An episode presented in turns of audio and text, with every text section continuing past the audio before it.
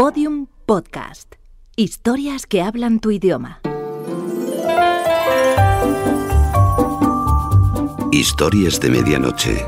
Chicho Ibáñez Serrador.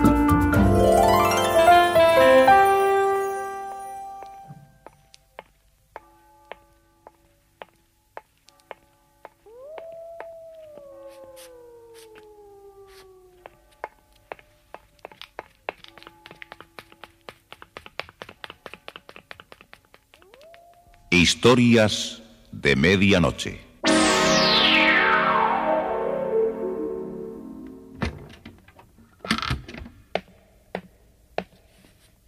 Buenas noches. La cadena Ser les invita desde este momento a entrar en la biblioteca del suspense. Adelante, por favor. Nos está esperando Narciso Ibáñez Serrador.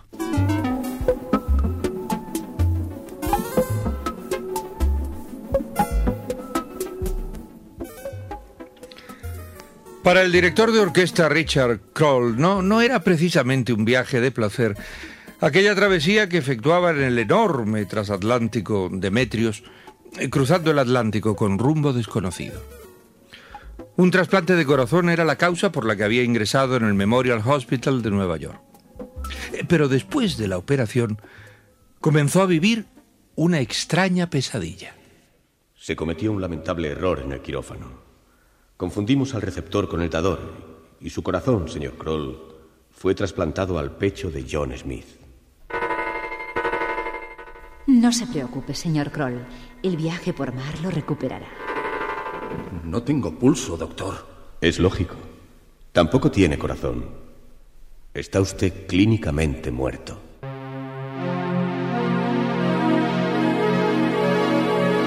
Trasplante. Un relato de Richard Hamilton.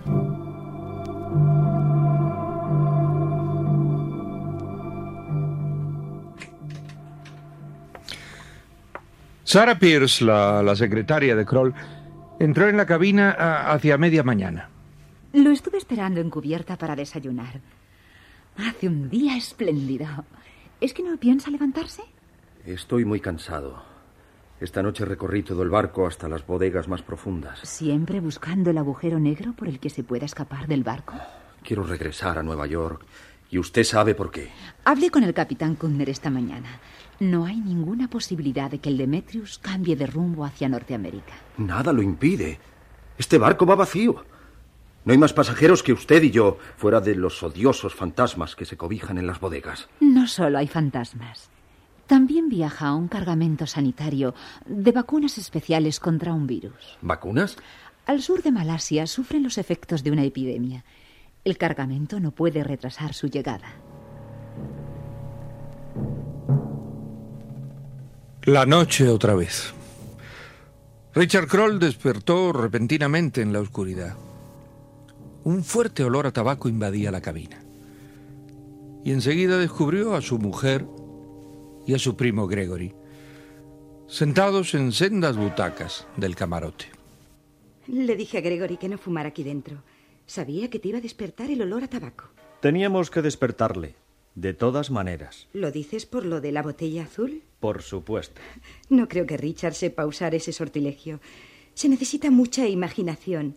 Y Richard solo entiende de música. ¿De qué estáis hablando?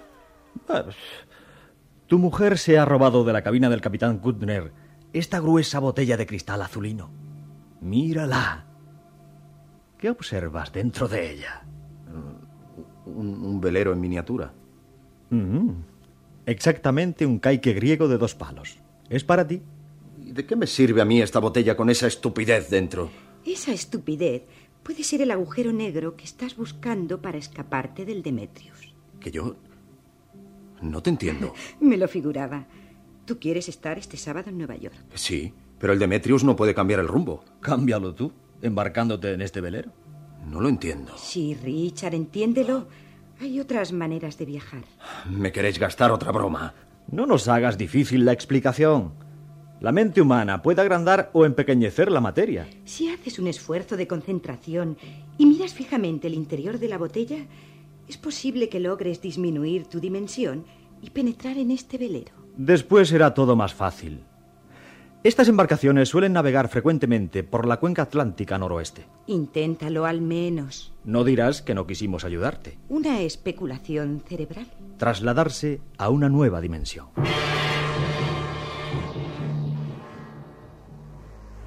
Y allí estaba Richard Kroll tendido en el suelo frente a la horizontal botella, con sus ojos pegados al cristal, observando el, el velero miniatura encerrado dentro del vidrio azul.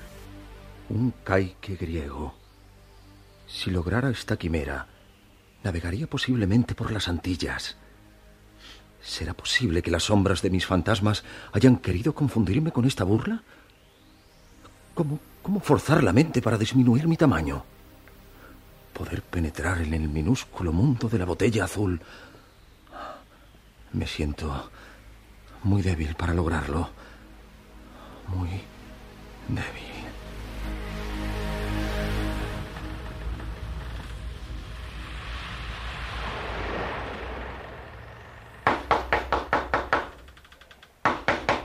¡Eh! ¡Conteste! ¿Por qué demonios se ha encerrado por dentro? ¿Qué es esto? ¿Qué significa esta litera tan estrecha?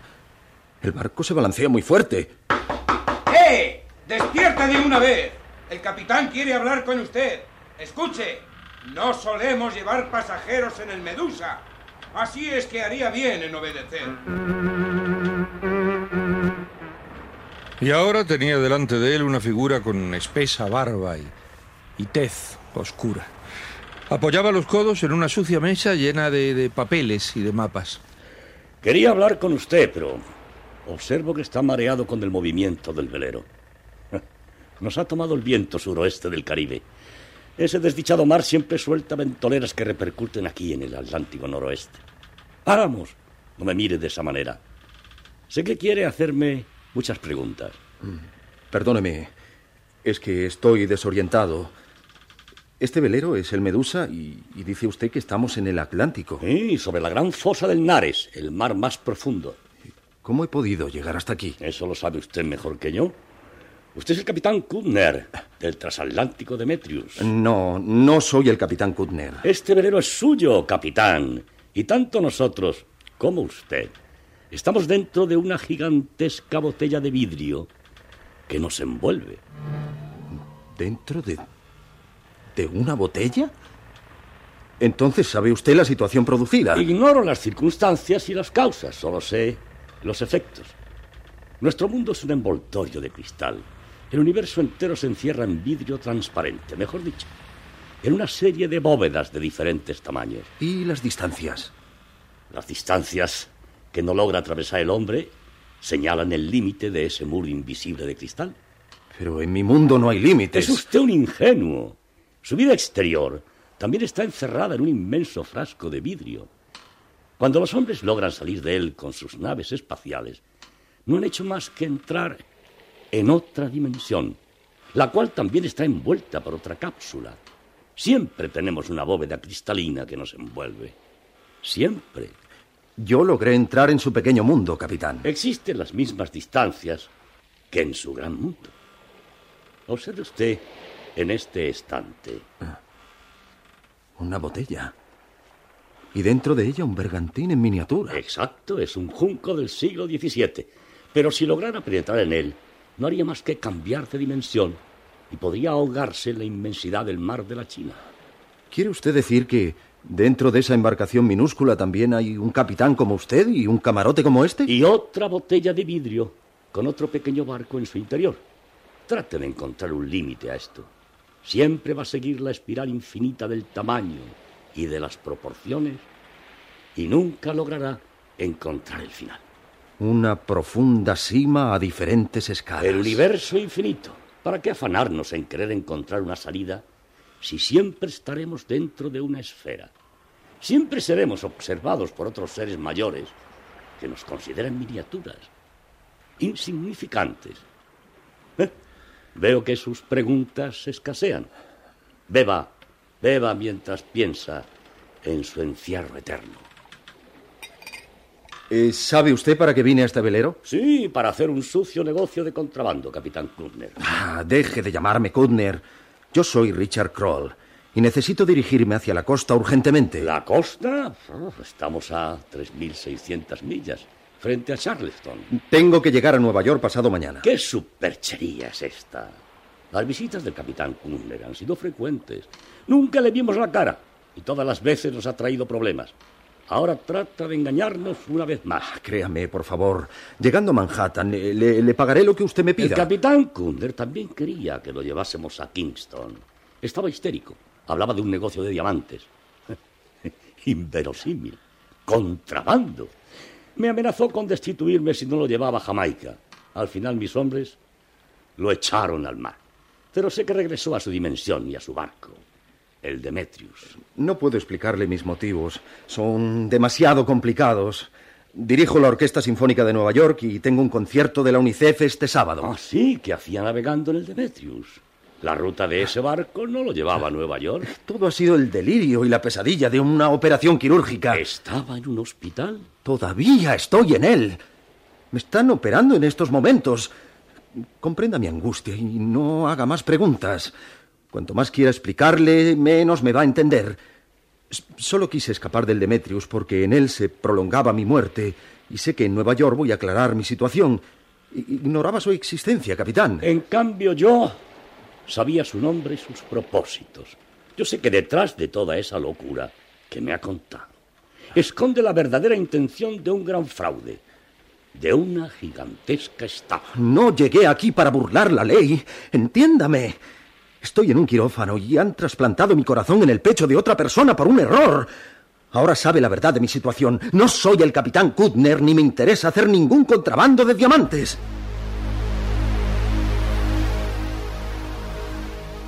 Dos horas más tarde, sobre cubierta, Kroll observó el mar apacible que rodeaba al velero griego.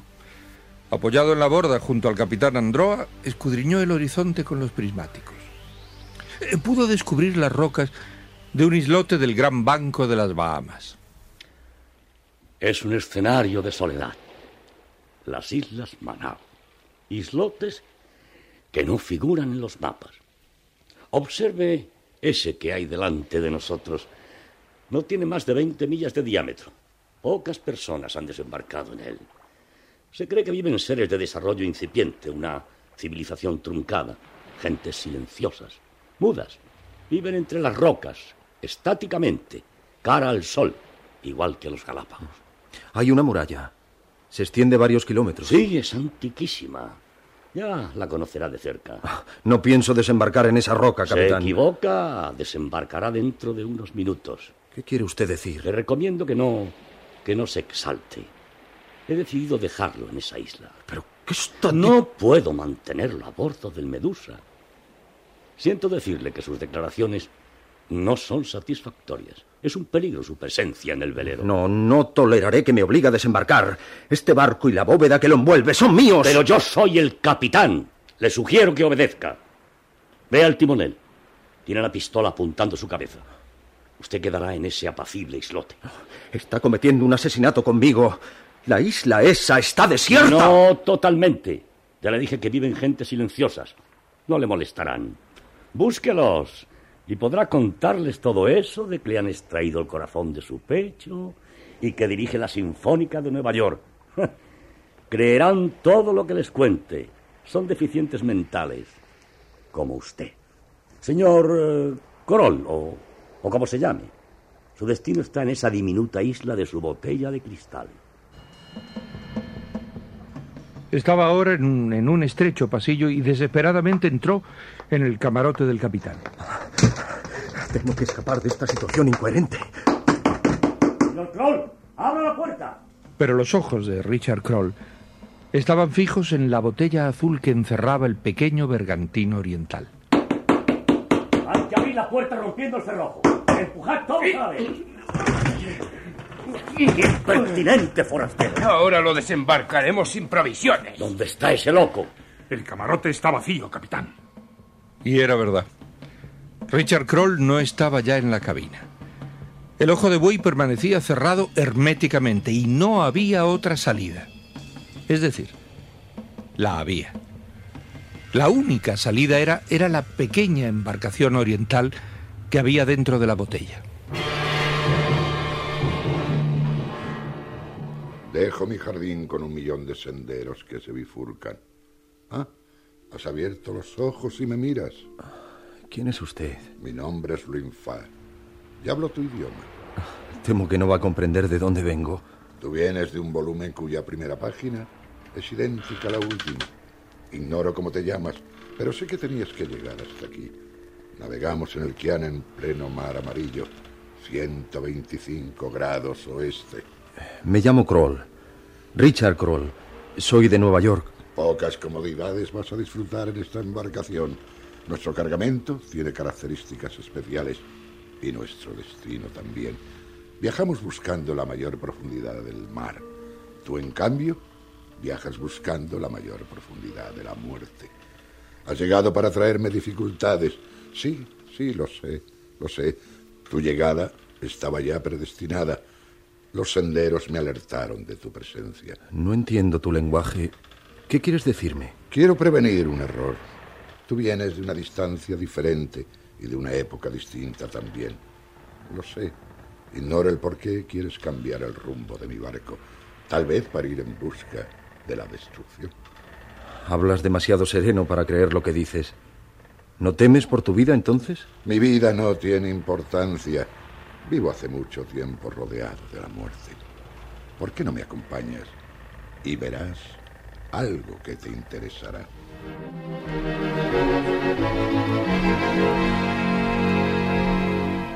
Y como la aventura de hoy ha sido extenuante, entre todos estos fantasmas, veleros griegos y embarcaciones del lejano oriente, haremos un alto en el camino a la espera del final de esta historia de medianoche.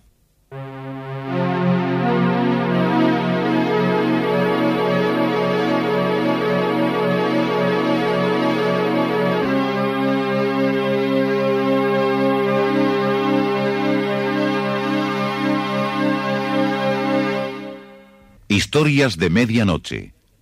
Diariamente de lunes a viernes por la cadena Ser, una selección de relatos con los componentes del suspense y del humor negro presentados por Narciso e Ibáñez Serrador. Ah, y recuerden que no es lo mismo eh, viajar en un barco dentro de una botella eh, que viajar con una botella dentro de un barco. Hasta mañana. Historias de medianoche, con mucho suspense. Síguenos en Twitter, arroba podiumpodcast y en facebook.com barra podiumpodcast.